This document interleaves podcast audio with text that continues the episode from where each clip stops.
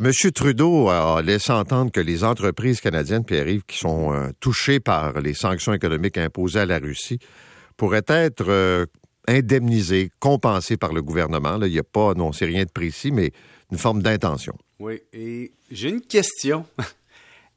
à quel moment un gouvernement doit cesser d'intervenir? Parce qu'une entreprise qui fait affaire à l'étranger, qui fait affaire avec la Russie, par exemple, ou qui a des fournisseurs, ou qui a un quelconque lien avec la Russie, a un risque géopolitique, c'est-à-dire un risque qu'il ne peut pas contrôler, c'est l'environnement externe, et c'est connu au départ. Alors, quand une entreprise a un méga succès, et qu'elle réussit à sortir son épingle du jeu, elle dit, il y a trop d'impôts.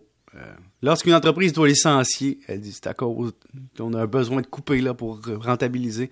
Mais quand il y a une pénurie de main-d'œuvre, le gouvernement doit aider. Quand il y a un problème dans un autre pays avec lequel on fait affaire, on doit intervenir. Mais où on commence ou on termine? Parce que tout le monde est touché par le conflit en Russie. Juste quand tu vas remplir ta voiture au coin de la rue, tu as un impact. Euh, les gens qui auront des, liens avec le monde ont un impact. Et donc, est-ce qu'on doit intervenir? Il dit, il ouvre la porte. Mais faire un chèque à qui, dans quelles circonstances et pourquoi? Parce que si on commence à faire ça, ça veut dire que chaque fois qu'une entreprise vit un risque politique, vit euh, l'impact d'une tornade ou vit l'impact de mesures indirectes du gouvernement, elle sera compensée. Ça fait partie du risque d'affaires. D'ailleurs, quand on investit dans une entreprise, il y a une chose, c'est que notre risque est limité à notre investissement. Il y a une protection de l'actionnaire. Alors, il y a un risque aussi encouru. Donc, il y a une notion de risque-rendement de monnaie. Mais, tu sais, euh, prenons un exemple qui nous touche encore plus directement. Le prix de l'essence, ce matin, flambe. Oui. 1,85 86, 87, 88, là, c'est une question de, de jours avant qu'on soit probablement à 2 à deux piastres le litre pour l'essence régulière. Là. Euh, là, ça a un effet, évidemment, quand tu fais le plein, mais ça a un effet dans les coûts de transport, ça a un effet dans... La nourriture? La nourriture, c'est-à-dire que ça va nourrir l'inflation, puis ça va me payer, ça va me coûter plus cher. Là, je serais, ça, ça, ça, dépend en partie des sanctions économiques qui ont été imposées. Exact. Est-ce qu'on va m'indemniser pour euh, absorber la hausse des coûts? Puis, à quand, à force de dire ça, pour on va indemniser pour aider le monde, faut pas oublier que tout cet argent-là vient de l'impôt des mêmes personnes à qui ben tu vas demander un chèque le 30 avril. Donc, tu sais, je pense que M. Trudeau est habitué maintenant à, dire on va aider, on va supporter, on, on va faire un chèque, mais il y a une limite à un moment donné. Peut-être qu'on l'a atteint. Parle-moi de la rémunération globale des hauts dirigeants de la Banque nationale. Oui, 36,3 millions. Euh, c'est sûr que c'est beaucoup d'argent. Et euh, dans les faits, c'est une grosse augmentation, puis l'action de la Banque nationale a presque doublé depuis le creux de la pandémie. Donc ça, c'est des choses qui nous surprennent un peu parce que on est des citoyens. Puis là, oui, le chiffre d'affaires de la banque est élevé. Oui, il y a plus que 3 milliards de bénéfices nets. Puis la rémunération des dirigeants, c'est petit par rapport à l'ensemble de tout ça. Mais ça nous met quand même d'en face le jeu du capitalisme. La réflexion de qui vaut ça? C'est le jeu mondial de on joue à rémunérer plus notre dirigeant que le vôtre, de donner des options d'achat d'actions, des unités d'actions qui seront, disons, convertibles plus tard, des actions qui font en sorte que le président de la banque sortant vaut plus de 140 millions de dollars en titre de la Banque nationale. Et ça nous met en plein visage comme personne qu'il y a deux types de, personnes dans ce monde. Des gens qui ont maintenant plus d'argent que, qui en auront besoin pour les dix prochaines générations dans leur famille et qui gagnent 177 fois dans une année le salaire d'une personne qui gagne 60 000.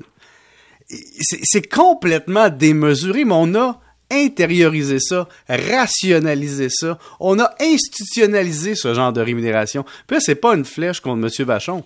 C'est une réflexion du système dans lequel on vit. Qui paye ça? Oui, l'actionnaire, le client. Donc, on a un système bancaire qui est l'intermédiaire hein, d'un modèle économique qu'on supporte, puis qu'on accepte. Puis c'est des règles de convention. On accepte ça. Puis on nous dit à nous, ah, tes frais doivent être de temps. On dit à l'employé, je peux pas te donner 1000 pièces de plus. Mais l'employé, il voit quand même le rapport annuel à 3 milliards de profit, puis il voit quand même 10,6 millions de rémunération pour le président sortant, puis il se dit, où est-ce que le système est brisé? Et où il y a, à un moment donné, on a passé de l'autre côté. Puis il y a une proposition qui pourrait exister pour ça. C'est de plafonner la rémunération d'un dirigeant en fonction d'un multiple du salaire d'un employé.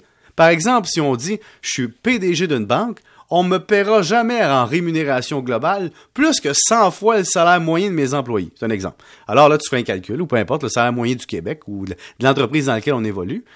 Mais évidemment, les gens disent on peut pas faire ça parce qu'il y a des entreprises américaines qui font pas ça. Puis là, c'est un, jeu mondial. Puis si on va avoir le meilleur joueur de trio, il faut le payer. Oui, mais il y a une limite à demander. Puis c'est brisé. Le système, à force de le briser, puis de séparer des gens qui ont une fortune avec des gens qui en arrachent, puis de publier ça annuellement, puis de nous le mettre en pleine face, le système est brisé.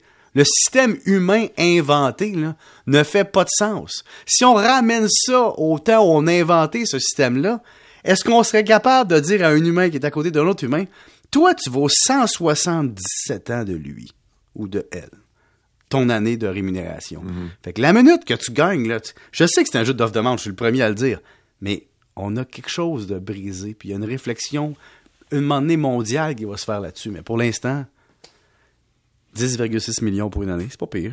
Je suis allé me chercher un gratuit de gagnant à vie, Paul. Mais quand j'ai vu aussi, tu sais, euh, c'est toujours intéressant, bon, combien la personne gagne, mais après ça, le parachute de sortie, là, c'est 1,5 million de retraites par année. Puis en 20 ans, ajoute à ça 143 millions de titres de la banque en valeur. Et ça, c'est en plus de ta fortune personnelle que tu as diversifié parce que tu t'es pas mis 100% en Banque nationale dans ta vie. Et on rappelle qu'on est un employé. Oui, on est devenu un actionnaire par la force des choses, mais tu es un employé, là. T'es pas le fondateur.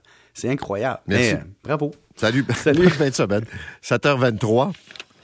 La 132, Marc.